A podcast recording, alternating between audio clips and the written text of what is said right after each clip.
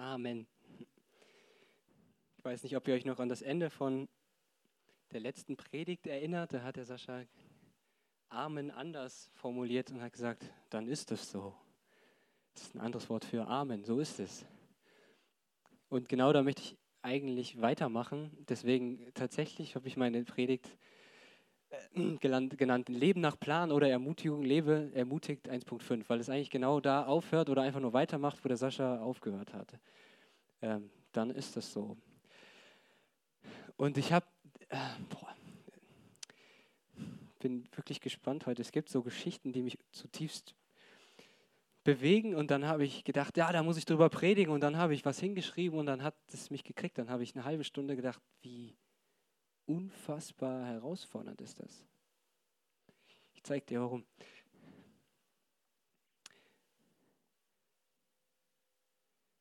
Denk mal fünf oder zehn Jahre zurück. Was hast du damals gedacht, geplant und gehofft, wie dein Leben verläuft? Und ist so gekommen? Hä? Ist dein Leben nach Plan verlaufen?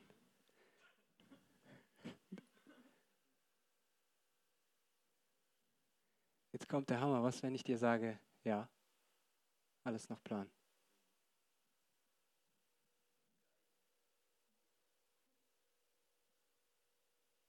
Überleg dir das mal.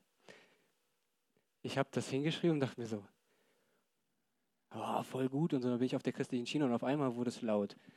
Ich helfe dir ein bisschen. Alles nach Plan, dass mir jemand Liebe schuldig geblieben ist, dass meine Beziehung zerbricht oder meine Beziehung schwieriger ist, als ich erträumt oder gehofft habe. Das ist alles nach Plan, dass ich mich gerade irgendwie alleine fühle und nicht gerade richtig klarkomme und nicht genau weiß, wie es weitergeht. Das ist alles nach Plan, dass mein Freund mit 30 Krebs bekommen hat und gestorben ist. Das ist alles nach Plan, dass mein Bruder irgendwie mit Gott so ja, der weiß eigentlich alles, der hat alles gehört, aber der sagt, nee, Christ bin ich nicht. Macht sein eigenes Leben. Von Christen er die Schnauze voll hat. Keine Beziehung zu Jesus lebt, obwohl er alles weiß. Ist alles nach Plan? Das Kommilitone, den ich kenne, der, der als Araber in Israel aufgewachsen ist und in der ganzen Zerrissenheit auf groß wird. Den, den, die Konflikte nicht versteht, hier hinkommt und versucht zu studieren, aber es ihn immer noch zerreißt, es ihn krank macht, körperlich krank macht und er sein Studium fast nicht schafft, irgendwie gerade so durchkommt, aber er bezeichnet es fast, ich habe wie gerade überlebt. Alles nach Plan. Ich weiß nicht, ob ihr es spürt. Was für eine kranke, was für eine verrückte Aussage das ist, zu sagen sich, ja, es läuft alles nach Plan. Ich habe echt erstmal äh, meine Predigt, ich dachte, cool, die schreibe ich mal eben runter, das wird total ermutigend. Und dann habe ich, hab ich da gesessen und dann habe ich an meine Geschichte gedacht und mir so, boah, das ist ganz schön schwer zu glauben. Wir sind gerade in der Weihnachtszeit und ähm,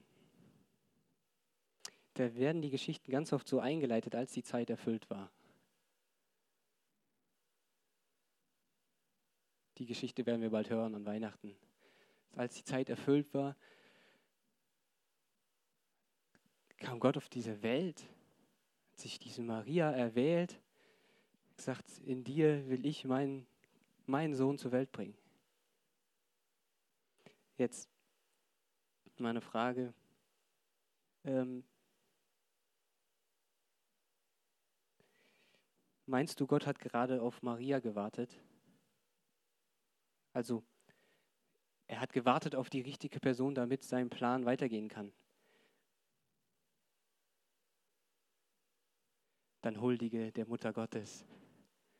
Alles hing an ihr. Es war wichtig, dass sie kam. Es war die zentrale Figur dieser Weltgeschichte, dass endlich dieser Mensch kam, in dem Gott zur Welt kommen konnte.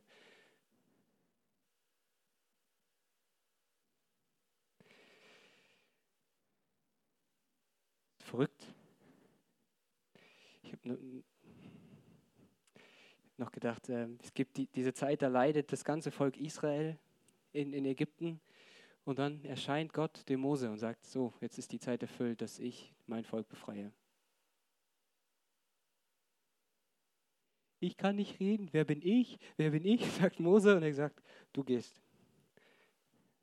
Und er schnappt sich den Mose mitten aus der Wüste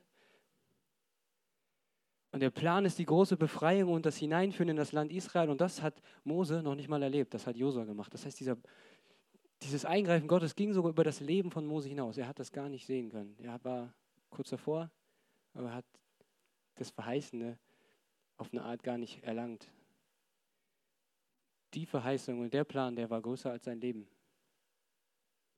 Oder ich habe an jemand anderes gedacht, wie Bonhoeffer, unfassbar starker Theologe, der, hm, soll ich sagen, viele schimpfen darauf, über der Zionismus, der fängt gerade an zu wachsen. Man begreift gerade, dass die Juden das Volk Gottes sind und man, ich glaube, der hat viel darüber gewusst und jetzt erlebt er eine Zeit, wo jemand das komplette Volk ausrotten will. Ich will alle Juden vernichten. Ich habe irgendwie im Kopf, es gibt einen Plan, dass er einen Plan mit Gott einen Plan mit diesen Menschen hat und jetzt lebe ich in einer Zeit, wo jemand alles Verheißene vernichten will und das auch noch ausführt. Und er lebt in dieser Spannung, sagt, da muss ich doch eingreifen. Das kann nicht sein. Er führt nicht nur ein Genozid durch, er geht sogar gegen das Volk Gottes und bringt alle um, dieser Hitler. Also muss ich doch eingreifen. Und er lebt in dieser Zerrissenheit und denkt sich, ich, ich merke was von dem Plan Gottes, aber es ist gerade irgendwie alles dagegen. Es soll vernichtet werden. Und er lebt in der Spannung. Seine ganzen theologischen Diskussionen, er, hat damit, er war zerrissen darin, ob er jetzt eingreift und sogar zu einem Attentat, zu einem Mörder wird. Bin ich bereit oder muss ich jetzt eingreifen, dass ich Hitler umbringe? Und das ist bis heute eine unfassbar umstrittene Persönlichkeit. Oder dieser Akt, Teil zu sein an dem Attentat, ist umstritten. Aber wenn wir von Bonhoeffer lesen, dann lesen wir die Zerrissenheit, in der er lebt. Er war sich bewusst darüber, aber er hat gesehen, das ist kann auch nicht nach Plan laufen. Bin ich die Antwort, muss ich jetzt eingreifen. Riesenspannung.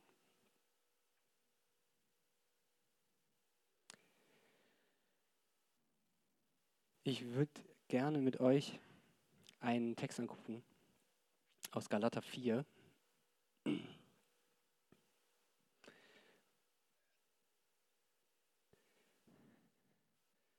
Und ich lese den einfach mal komplett durch. Galater 4, 1 bis 7. Allerdings weise ich euch auf Folgendes hin. Solange der Erbe noch unmündig ist, unterscheidet ihn nichts von einem Sklaven, obwohl er, vor, äh, obwohl er doch der künftige Herr des ganzen Besitzes ist. Er ist vielmehr Vormündern unterstellt und sein Vermögen wird von Treuhändlern verwaltet bis zu dem Zeitpunkt, den sein Vater festgelegt hat. Genauso war es auch bei uns. Als wir noch unmündig waren, waren wir den Vorstellungen, das Wort, was da steht, ist noch größer, das sind irgendwie den Gesetzen, den Elementen dieser Welt und den Mächten dieser Welt unterworfen, die in dieser Welt herrschen und waren ihre Sklaven. Doch als die Zeit dafür gekommen war, sandte Gott seinen Sohn. Er wurde als Mensch von einer Frau geboren und war dem Gesetz ebenfalls unterstellt. Und auf diese Weise wollte Gott die freikaufen, die dem Gesetz unterstanden. Wir sollten in alle Rechte von Söhnen und Töchtern Gottes eingesetzt werden.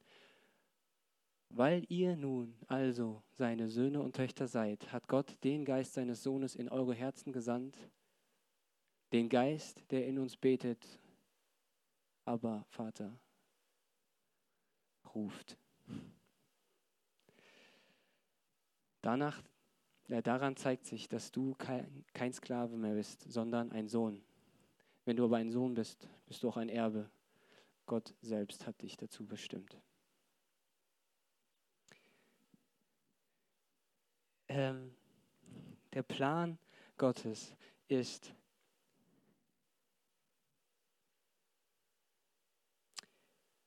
dass wir Gottes Kinder werden. Also der Plan Gottes ist, uns zu seinen Kindern zu machen und dass wir das Leben erben. Dass wir Gottes Kinder werden und genau daraus leben und erben. Und das meint das Leben erben. Das ist ein Plan. Das ist der vollkommene Plan.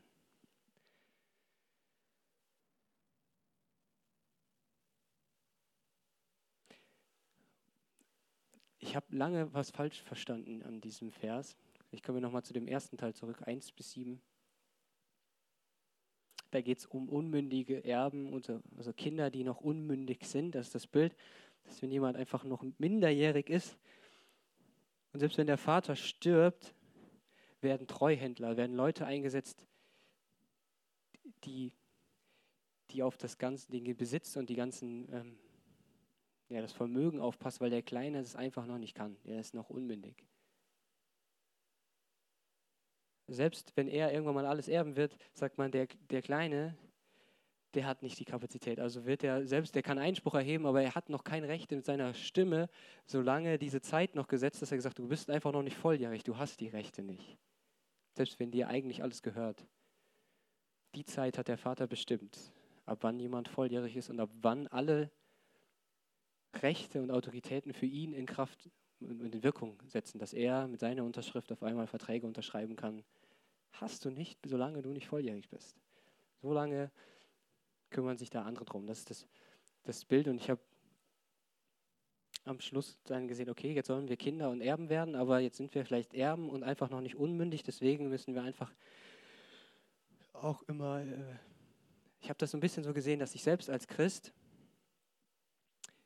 noch unmündig bin und das wirft er tatsächlich auch den Galatern vor, dass sie noch unmündig sind. Und so habe ich das lange verstanden, dass du selbst als Christ Kind und Erbe bist, aber einfach noch unmündig bist und deswegen noch nicht so richtig Zugang zu den Dingen hast, die, die dir eigentlich zustehen als Erbe. Weißt du, ich meine? Und jetzt habe ich das Ding gelesen und gesagt, das ist gar nicht der Punkt, den Paulus hier machen möchte. Er benutzt, er benutzt das Bild und sagt, gucke, so ist das und es gibt diese vom Vater festgesetzte Zeit, bis jemand vollmündig ist und dann werden ihm alle Rechte übertragen. Stimmt's? Und dann kommt dieser Satz, als die Zeit erfüllt war, sandte Gott seinen Sohn. Und er meint damit die festgesetzte Zeit der Unmündigkeit. Gesagt, diese Zeit ist erfüllt. Gott hat seinen Sohn gesandt und er hat diesen Sohn gesandt, um uns zu Kindern zu machen. Er hat ist für uns gestorben, damit alles, was uns von Gott trennt, weg ist und er lädt uns einfach ein und sagt, die, die Jesus annahmen, denen gab er das Recht, die Autorität, die Legitimation, Gottes Kinder zu sein. Und er gibt uns sogar seinen Geist, der in uns bezeugt, dass wir Gottes Kinder sind. Und er meint damit, dass seit dem Zeitpunkt, wo Jesus gekommen ist, die vom, vom Vater festgesetzte Zeit erfüllt ist. Damit gibt es keine Unmündigkeit mehr. Das heißt, wenn du jetzt Kind Gottes bist, stehen dir alle Besitztümer, alle Gaben, alle Autorität Gottes zur Verfügung in Jesus. Und damit rüttelt er gerade die Galater auf. Er sagt, Leute, er will dir nicht sagen, ihr seid noch unmündig, er will sie an ihre Würde als Kinder Gottes erinnern und sagt, seit der Zeit, die Zeit ist erfüllt, seit Jesus gekommen ist, leben wir in erfüllter Zeit. Endzeit ist immer so negativ, aber er sagt, seit Jesu kommen leben wir in der Heilszeit, wo die Gnade Gottes, die Gegenwart Jesu immer da ist, immer erfahrbar ist, wo alles, was uns von Gott getrennt hat, weg ist und der Zugang immer da ist. Und wenn du Jesus angenommen hast, dann bist du Kind Gottes und du kriegst alle Rechte zu Gottes Eigentümen und Besitzen und Autoritäten. Und er will sie daran erinnern. Sagt, es ist nicht so, dass du unmündig bist. Du, irgendwie denkst du oft, vor allem wenn du an dir runterguckst, dass du noch nicht würdig und nicht mündig und noch zu klein bist.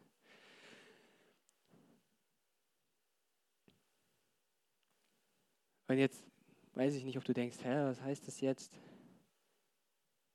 Ich, mir stehen alle, das, der ganze Besitz Gottes steht mir zur Verfügung.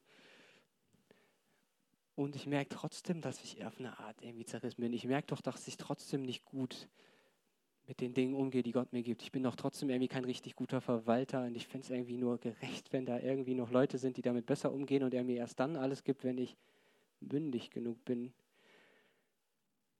Und das stimmt zum Teil, aber eben auch eigentlich nicht. Also wenn du jetzt denkst, aber meine eigene Unperfektheit und die der anderen und die der ganzen Welt habe ich doch vor Augen, da ist doch irgendwie nicht sichtbar, dass Menschen alle Dinge zur Verfügung stehen, die Gott hat. dann nur noch mal gedacht, wie ging es denn jetzt Bonhoeffer oder Petrus vielleicht auch, der Bonhoeffer von, der hat doch darin gelebt, der wusste doch, das ist Gegenwart, Gotteszeit, Heilszeit und dann passieren so Geschichten, die anscheinend den komplett, komplett gegen den Plan Gottes sind und laufen und sich auch noch verwirklichen. Gottes Volk soll vernichtet werden. Verfolgung.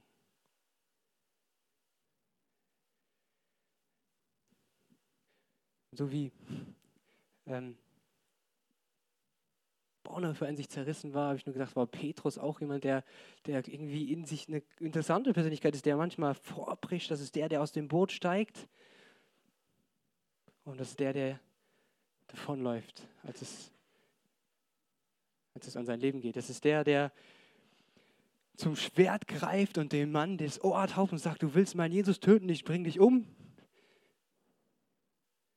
Und der, der zur Flucht greift, als es an sein eigenes Leben geht. Der, der in sich auch oft zerstritten ist, so viel machen will, aber irgendwie auch zerrissen ist in dem, was, was er erhofft hat, was er in Jesus gesehen hat, in dem, was er aber dann auch erlebt hat, dass es irgendwie alles nicht so ganz nach Plan gelaufen ist anscheinend. Und dann muss ich doch eingreifen und Gottes Plan äh, sicherstellen.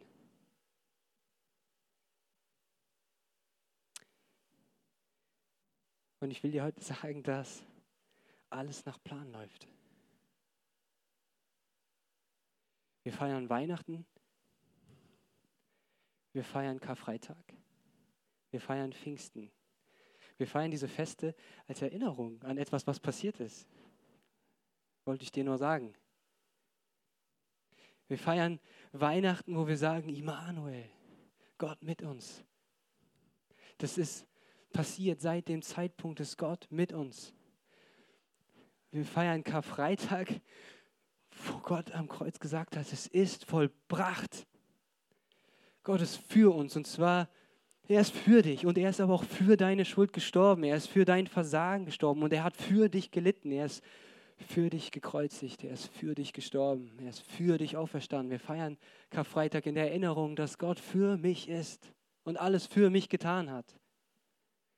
Und Pfingsten ist auch eine Erinnerung. Wir, wir erinnern uns daran eigentlich nur, dass Gott in uns leben möchte. Er hat seinen Geist gegeben und gesagt, wenn du an mich glaubst, dann ist mein Geist in dir, Gott in uns. Wer kann gegen dich sein? Das ist nur eine Erinnerung, das ist eine Tatsache. Es ist erfüllte Zeit,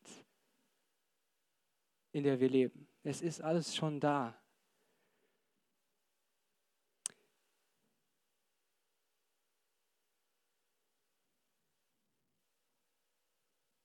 Und trotzdem ist das so eine krasse Aussage. Es läuft alles nach Plan.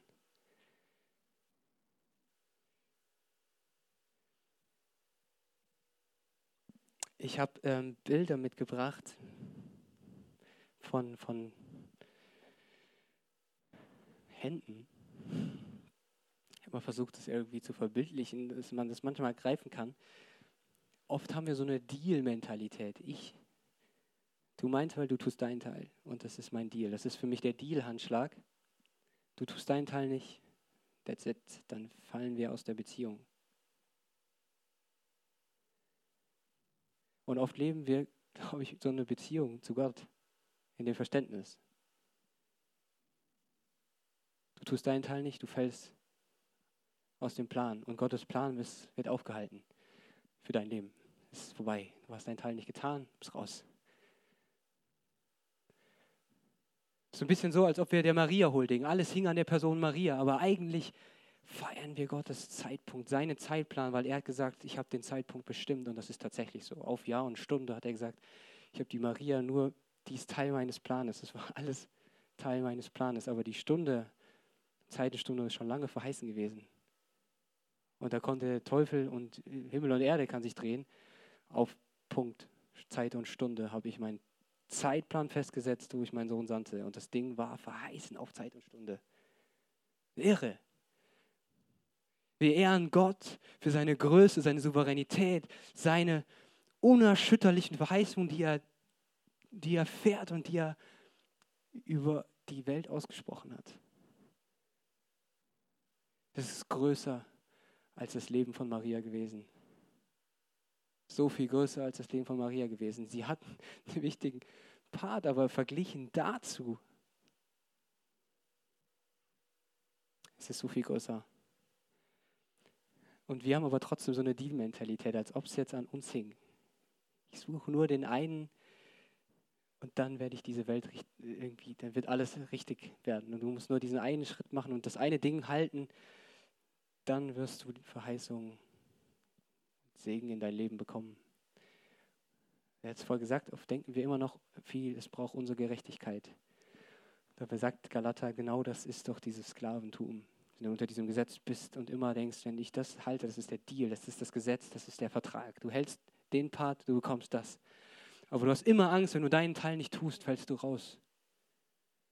Und die krasse Botschaft ist, dass Jesus gekommen ist, um das aufzubrechen, um dich zum Kind Gottes zu machen. Aus einer Kindschaft fällst du nicht so schnell raus wie daraus. Ich habe ein zweites Bild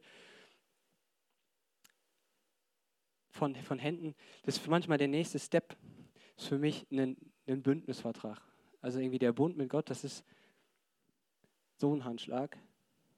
Dass selbst wenn der eine die Kraft nicht hat zu halten, hält der andere immer noch. Du fällst nicht aus der Hand, wenn du nicht mehr kannst. Aber ich habe gedacht, die Wahrheit ist noch ein bisschen anders. Ich glaube, die Wahrheit ist noch anders. Mal das nächste Bild. Die Wahrheit ist, dass es nicht gleich starke Hände sind. Das ist das Bild, von dem er redet. Dafür ist Jesus gekommen, dass er sagt, ich will dich zu einem Kind machen, Mann. Zu einem Kind.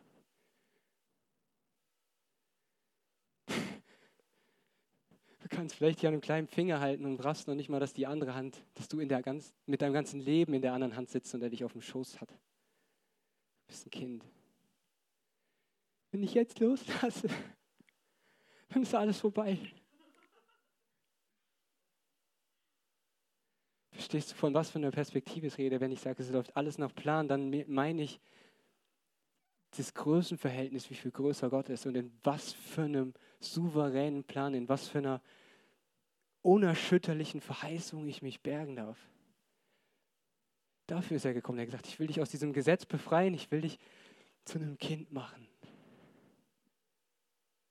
Und damit will ich alle Angst austreiben, wo du sagst, wenn du deinen Teil jetzt nicht tust, dann fällst du aus allen Gnaden und bist verloren auf ewig.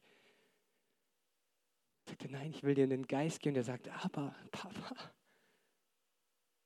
der ruft einfach zu seinem Vater in einem lieben Verhältnis, nicht in der Angst zitternd vor dem Allmächtigen, der mich willkürlich vielleicht auch entscheidet, jetzt einfach in die Hölle zu werfen.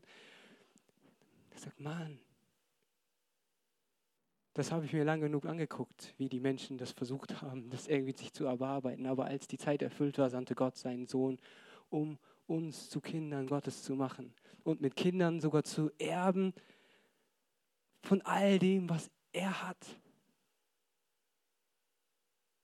Und dafür musst du nicht mündig werden. In Christus ist alle Verheißung Ja und Amen. Es ist alles da.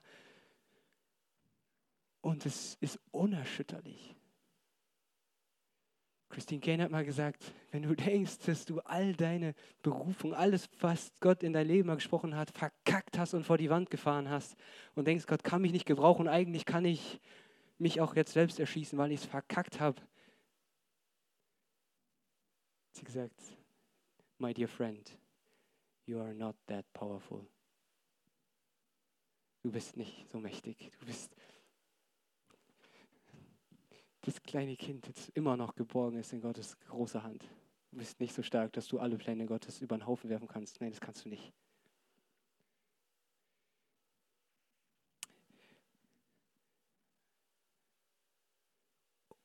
Und es ist unwahrscheinlich, es ist trotzdem schwer zu verstehen wenn du irgendwie auf die Person fixiert bist, dann, dann, hängt, dann hängt alles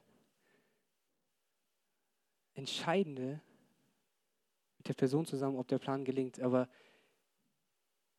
was ist, wenn, was ist mein Satz?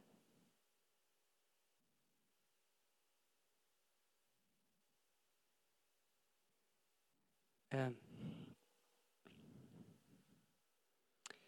es ist so, so krass und schwierig zu fassen, vielleicht kann man es so sagen, dass die Unperfektheit Selbst ein Bornhöfer, der war, ist umstritten, der ist bis heute umstritten und er war selber zerrissen und zerstritten in sich. Das gleiche kann ich über Petrus sagen. Er ist irgendwo auf eine Art auch eine umstrittene Persönlichkeit. Der, der selbst zum Schwert greift. Und Jesus sagt, nein, nicht so. Der, der Jesus verleugnet. Und trotzdem sagt Gott, mit dir will ich meine Gemeinde bauen. Und ich werde. Und du wirst einmal, sagt er ihm zu, in seiner, ich habe dich gerade, ich habe alles falsch gemacht. Ich habe dich einfach verleugnet. Und dann sagt er ihm, du wirst einmal diese Liebe haben. Und er bringt ihn dahin. Das war sein Plan. Mit dir will ich meine Gemeinde bauen und er hat mit ihm Gemeinde gebaut. Und es ist so schwer zu verstehen, dass diese Unperfektheit und Zerrissenheit Teil von einem perfekten Plan ist. Deine Unperfektheit. Die Zerrissenheit, die wir erleben, die wir sehen, die Spannung dieser Welt, wo wir sagen, das läuft doch nicht nach Plan, mit der ich ringe. Den Plan für mein Leben, was hast du euch vor mit mir, Gott? Wir leben in dieser Zerrissenheit und sind so unperfekt und das ist trotzdem Teil von einem perfekten Plan, der absolut unerschütterlich ist. Auf Zeit und Stunde hat Gott was bestimmt und sagt, als die Zeit erfüllt war, dann wird kommen, was ich verheißen habe. Es ist so ein, in den ganz großen Bahnen ist das so unerschütterlich. Und ich kann das theologisch, da kann ich jetzt anfangen zu debattieren oder ich kann ergreifen, kann mich auch diskutieren und streiten darüber. Aber das Ziel war zu sagen, Gott ist gekommen, dass du sein Kind wirst. Und das ist ungefähr dieses Größenverhältnis. Ihr steht nicht auf einer Stufe und diese festen Verheißungen Gottes, dass alles in seiner mächtigen Hand ist, dein Leben in seiner mächtigen Hand ist, sein, seine Zusagen für dein Leben, seine Worte, die er in dein Leben gesprochen hat, die stehen und die werden passieren. Dass du dich da reinfallen lassen kannst als Kind, dich bergen kannst. Dass selbst ein Bornhöfer in seiner Zerrissenheit, der wusste, was für Entscheidungen er trifft und ist es jetzt richtig, ist das falsch, tue ich gerade das Richtige, tue ich das Falsche. Er hat damit gerungen und er ist umstritten und und er wusste nicht genau, ob es gerade alles richtig ist, was er tut. Und trotzdem schreibt er ein Lied kurz vor seiner Hinrichtung und sagt, von guten Mächten wunderbar geborgen. Und dieses Lied geht um die Welt. Kannst sagen von ihm, was du willst. Es ist irgendwie Teil von einem großen Plan, dass Gott sogar diesen ganzen Holocaust gebraucht hat, um sein Volk zu pflanzen. Bekloppt, oder? Natürlich hat er es nicht gesehen, aber es ist, steht immer noch drüber. Gott hatte seinen Plan. Ist schon anmaßend zu sagen, dass das Teil von seinem Plan war, oder? Das kann man nicht verstehen. Unter dieser Zerrissenheit hat Bonhoeffer gelebt, aber er hat sich bergen können. Und das muss man über ihn aussprechen. Bei allen Umstrittenen, was er getan hat, schreibt er ein Lied und sagt, von guten Mächten wunderbar geborgen. Und er geht zum Henker in, einer, in einem tiefen Frieden. Der ist unbeschreiblich. Der ist das bleibt von ihm bestehen. Dieses Lied bleibt bestehen. Und er ist Teil von Gottes perfekten Plan. Er hat Leuten so viel Trost ins Herz gesprochen, dass er gesagt hat, egal was kommen mag, bist mit mir im Abend und am Morgen und ganz gewiss an jedem neuen Tag. Das hat er in der Todeszelle geschrieben. Ich zum Teil wissend, dass er vielleicht tatsächlich schuldig ist, hat er nicht wissend, ob er genau das Richtige gemacht hat, erfährt er diesen Frieden Gottes. Immanuel. Weihnachten. Gott ist mit uns. Mit ihm. Wer kann gegen mich sein? Und er erfährt auf eine Art Karfreitag und sagt, ich finde die Versöhnung auch mit mir selbst und meiner Zerrissenheit im Kreuz. Er sagt, es ist allen Umständen und aller Unperfektheit zum Trotz finde ich Frieden mit mir und mit den Umständen. Und er kann sich in diese Hand fallen lassen. Er sagt, ich weiß nicht, ob ich alles richtig gemacht habe. Und auf einmal erfährt er in dieser Situation, ich meine, er sitzt in der Todeszelle, einen tiefen Frieden und schreibt, von guten Mächten wunderbar geborgen. Ich glaube, dieses Pfingsten in dir, ich weiß nicht, ob du das schon mal erlebt hast, ist, wenn du diesen Frieden in dir spürst. Das ist irgendwie unabhängig von den äußerlichen Umständen. Das hat Gott verheißen. Das ist für mich auch Pfingsten, dass du manchmal in dir eine Kraft, einen Trost und eine Hoffnung spürst, die du nicht ganz erklären kannst. Das Pfingsten. Ich glaube, von dem hat Bonhoeffer gesprochen, als er das Lied gesagt, geschrieben hat. Ich sagte, ich spüre einen tiefen Frieden in mir. Allen Umständen, aller meiner Unperfektheit und vielleicht auch Versagen zum Trotz spüre ich, es ist gut, es ist okay. Bin geborgen in dieser Hand. Gottes Plan ist größer. Ist größer als mein Versagen. Wo ich mit mir zerrissen bin. Und er konnte sich bergen darin. Und das will ich dir zusprechen heute.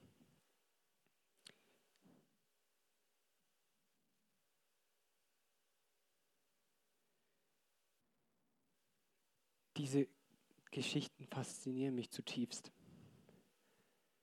Ist irgendwie was, was ich habe. Ich, dieser Kommilitone, der so zerrissen aufgewachsen ist, in der Spannung, in, als, als Araber in Israel groß zu werden, erzählt mir eine Geschichte vor kurzem, dass er tatsächlich fast am Ende war, kurz vor seinem Studium, körperlich alles ausgesetzt hat. Wirklich, der musste öfters zum Arzt.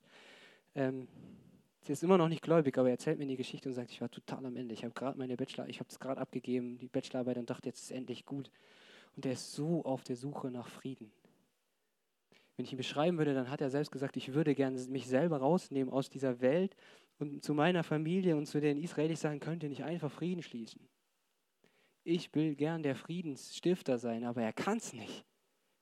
Er ist als Kind geboren in diese Familie und es zerreißt ihn und er ist auf der Suche nach Identität. Und jetzt ist er das hat ihn sogar krank gemacht. Und jetzt sagt er mir etwas, was er fast nicht beschreiben kann, aber er hat eine Situation erlebt, wo er eine unfassbare Liebe gespürt hat, wo nichts mehr da war. Ich sage, mein Leben, ich habe nichts mehr vor mir gesehen. Das ist wie am Wasser sitzen und du hast dein Leben vor dir und das fließt dahin und du sagst, ich sehe nichts mehr. Und auf einmal spürt er eine Liebe, und er sagt, ich, ich konnte mich darin selber annehmen, mit meinen Schatten. Ich habe eine Liebe zu dieser Natur und ich habe auf einmal gemerkt, wo, was ist das? Ich habe das noch nie erlebt. Das ist nicht von dieser Welt. Das ist nicht vergleichbar mit einer Liebe, die mir eine Frau geben kann. Und er hat gesagt, ich musste davon erzählen, Michael. Er läuft die ganze Zeit durch die Gegend und will Menschen davon erzählen, dass es irgendwie eine Liebe gibt. Der bringt das jetzt nicht mit Jesus in Verbindung, aber der sagt, ich habe davon was gespürt und ich will das wieder haben. Ich habe das Gefühl, ich habe es wieder irgendwie kaputt gemacht und so. Und ich denke mir nur, das ist mein letzter Punkt vielleicht, Gott macht es manchmal so einfach. Du musst eigentlich nur Gott im anderen sehen. Und diese Geschichten sagen sich, ich weiß, was das war.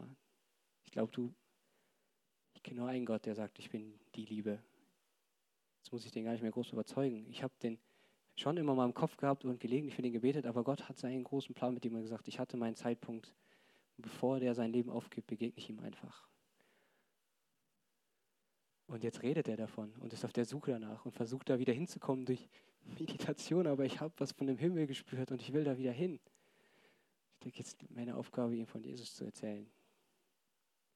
Aber die Geschichte finde ich so unfassbar. Und noch eine Geschichte, die finde ich auch verrückt. Von, hm, eigentlich ist es egal, wer es war, aber jemand, der hat ein Attentat erlebt, musste fliehen ist in ein anderes Land gegangen, hat da irgendwas aufgebaut, keine Ahnung. Und dann ist er beim Arbeiten, hat er einen Splitter ins Auge bekommen, geht ins Krankenhaus zur Augenklinik und sieht da lauter Leute, Kinder, die leiden, die nicht drankommen, weil sie kein Geld haben und das bewegt ihn irgendwie, aber er geht weiter, weil er hat ja selber Leiden. Dann geht er zur Apotheke und sagt, ich brauche irgendwas für meine Augen, da ist ein Splitter drin. Und während er in dieser Apotheke steht, kommt ein kleiner Junge dahin und sagt, ich habe mein ganzes Erspartes dahin liebe Apothekerin, ich würde gerne ein Wunder kaufen. Da sagt die Apothekerin, wir verkaufen keine Wunder. Ich sagte, ja, aber mein Vater hat gesagt, ein Wunder ist das Einzige, was meiner Schwester jetzt noch hilft. Und dieser kleine Junge, dieser kleine Junge geht mit seinem ganzen Ersparen und sagt, das ist alles, was ich habe. Ich kann auch noch irgendwie mehr erschaffen, aber ich will dieses Wunder kaufen. Der bittet für seine Schwester und sagt, ich wünsche mir, dass sie wieder sehen kann, die hat irgendwas im Auge und die wird nicht mehr sehen können, wenn Gott nicht ein Wunder tut. Und dann sitzt der Mann daneben, der selber gerade Augenleiden hat und kann das irgendwie verstehen und sagt, was brauchst du denn für das Wunder? Und dann sagt sie, ja, das was am Auge. Und dann fragt er, wie viel hast du denn? Dann bringt er seine 5 Mark 20. Sagt, das ist alles, was ich habe. Und dann sagt der andere, hm, vielleicht können wir da was machen. Geht nach Hause und es fallen ihm zwei Visitenkarten aus der Hand. Er dachte, er hätte schon lange verloren von zwei Augenärzten, mit denen er Kontakt hatte, die Kontakt mit ihm aufgenommen haben. Und es entsteht die Idee, eine Augenklinik zu gründen. Und die Schwester wurde operiert und kann heute wieder sehen. Aber nicht nur sie, sondern jährlich ca. 400 Leute. Und heute ist dieser Mann, der da stand und dieses kleine Kind gesehen hat, selber gläubig. Der hatte mit Gott noch nicht mal richtig was zu tun. Aber er hatte eine eigene Geschichte. Er hatte eine eigene Geschichte und es sind Attentate auf sein Leben passiert. Er musste fliehen. Dann kriegt er diese blöde Verletzung in seinem Auge. Das war doch nicht sein Plan. Aber jetzt tritt ein kleines Kind dahin mit all seinem kleinen Glauben und sagt, ich möchte gerne ein Wunder kaufen. Und der Mann hört aufgrund seiner ganzen Geschichte, die passiert ist, mit anderen Ohren wie alle anderen und sagt, irgendwie berührt mich das. Und das Wunder passiert. Aber nicht nur für den Bruder oder die Schwester von dem kleinen Jungen, sondern für viele andere. Es passiert so eine große Geschichte daraus, dass der Mann, der diese Klinik gebaut hat, gesagt, irgendwie ist es zu groß. Ich kann nicht sagen, es ist meins. Wenn ich jetzt drüber nachdenke, was für eine ganze Geschichte, was für bekloppte Wege passiert sind, dass ich in dem Moment, in genau dem Moment in dieser Apotheke stehen musste. Und ich schaue diesem kleinen Jungen in die Augen und der ist voller Glauben und Feuer und Funkel in seinem Augen und sage, ich will dieses Wunder kaufen. Das ist dieser kleine kindliche Glaube, der irgendwie alles von Gott erwartet. Und das Wunder passiert. Ich möchte euch gerne wieder einladen, euch so kindlich in Gottes Hände zu fallen lassen. Da passieren die krassesten Wunder. Überlegt ihr das mal. Wir sollen Kinder Gottes werden und das ererben, was Gott für uns hat. Und die Geschichten sind so viel größer als ein einzelnes Leben und das fasziniert mich so zutiefst. Wenn ich davon höre, dann geht es bei mir so, boah, wie groß ist Gott? Was schreibt er für Geschichten? Die sind so viel größer als meine kleinen Entscheidungen und auch als meine kleinen Fehler. Ich wollte euch heute eigentlich nur zeigen, wie groß Gott ist und dass sein Plan und seine Verheißungen so unfassbar unerschütterlich sind. Und er möchte dich dahin bringen, dass du dir sagen kannst, ich lasse mich da reinfallen wie ein Kind. Ich habe wenn wir jetzt noch ein paar Lieder singen, würde ich dir nur Fragen mitgeben. Ich weiß nicht, was für,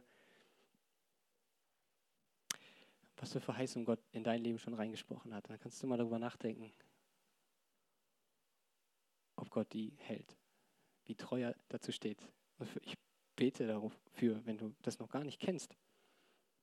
Ich weiß nicht, ob du Jesus kennst. Es gibt diese Verheißung, die, die Jesus aufnehmen, annehmen und an ihn glauben den gibt er das Recht, Gottes Kinder zu werden. Darfst du das erfahren?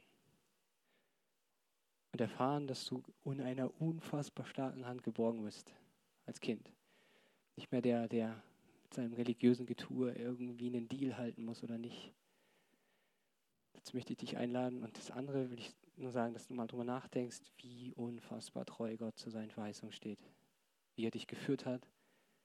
Wie die Sachen anfangen aufzugehen und zu blühen, die er in dein Leben gesprochen hat. Trotz all deiner Umwege und was auch immer. Der Kathi darüber geredet, ist unfassbar, was er ihr mal vor fünf Jahren gesagt hat. Und konnte ich nur einen Satz annehmen, hat sie gesagt. Einen Satz davon habe ich verstanden und gesagt, ja, das ist die Wahrheit, das bin ich. Und all die Verheißungen, da sehe ich nichts von. Und heute sagt sie, krass, mit Leben gefüllt, mit Leben gefüllt und ich sehe immer mehr davon. Und Gott ist so treu.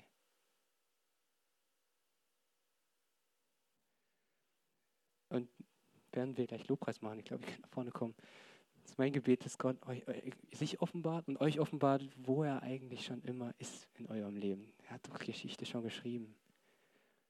Doch gesagt, hey, noch bevor du im Mutterleib gebildet wurdest, sah ich dich und ich habe dich dazu bestimmt.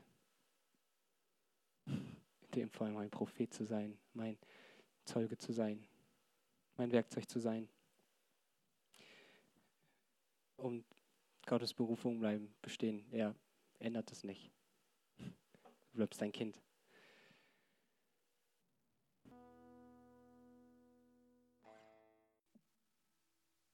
Aber lieber Vater, und ich bitte dich, dass du rufst in uns, Heiliger Geist. Ich bitte dich, dass du wirbst in uns. Ich bitte dich, dass du uns neu bezeugst, dass wir deine Kinder sind und dass wir aufhören mit so einem Deal-Ding, sondern dass wir uns geborgen wissen in deiner Hand als Kinder. Ich bitte dich, dass du uns offenbarst, was du uns anvertrauen möchtest. Ich bitte dich, dass du uns stark werden lässt in der starken Verheißung, dass du uns hältst das ist genau das Wissen, mit dem du uns sendest. Du sagst, mir ist gegeben, alle gemacht im Himmel und auf Erden. Darum geht hin und mache zu Jüngern. Nicht, weil wir so super sind und stark und alles im Griff haben, unsere Pläne alle genauso funktionieren. Du hast einen ewigen Plan und wir fallen da rein und darin bergen sich Zeit und Geschichte und Ewigkeit und unser Leben auch. Danke, dass du uns deine Pläne in unsere Herzen pflanzt und wir darin aufgehen, dass wir deine Pläne in unserem Leben entdecken. Darum bitte ich dich, dass du das offenbarst, wie sehr du ähm, deine Linien und dein, deine Farben in unser Leben gemalt hast, durch alle Situationen hindurch. Dass du zeigst, ich war immer da, ich bin Immanuel. Und es hat einen Grund, dass du jetzt hier bist. Jetzt ist Erlösung, jetzt ist die Stimme, mich zu hören. Jetzt ist Gegenwart Gottes, jetzt ist Immanuel. Ich bitte dich, dass du das sprichst in uns, Heiliger Geist, dass darin ein Trost in uns stark wird, der allen Umständen trotzt, der all unserer Unperfektheit trotzt. Ich bitte dich, dass du uns segnest mit deinem Frieden, der diesen Verstand übersteigt. Ich bitte dich, dass du uns wieder kindliche Gebete lehrst, dass wir uns bergen in deiner Hand und mutig beten, wie dieses kleine Kind. Du sagst, ich will dieses Wunder kaufen segne euch der allmächtige Gott im Namen des Vaters, des Sohnes und des Heiligen Geistes. Amen.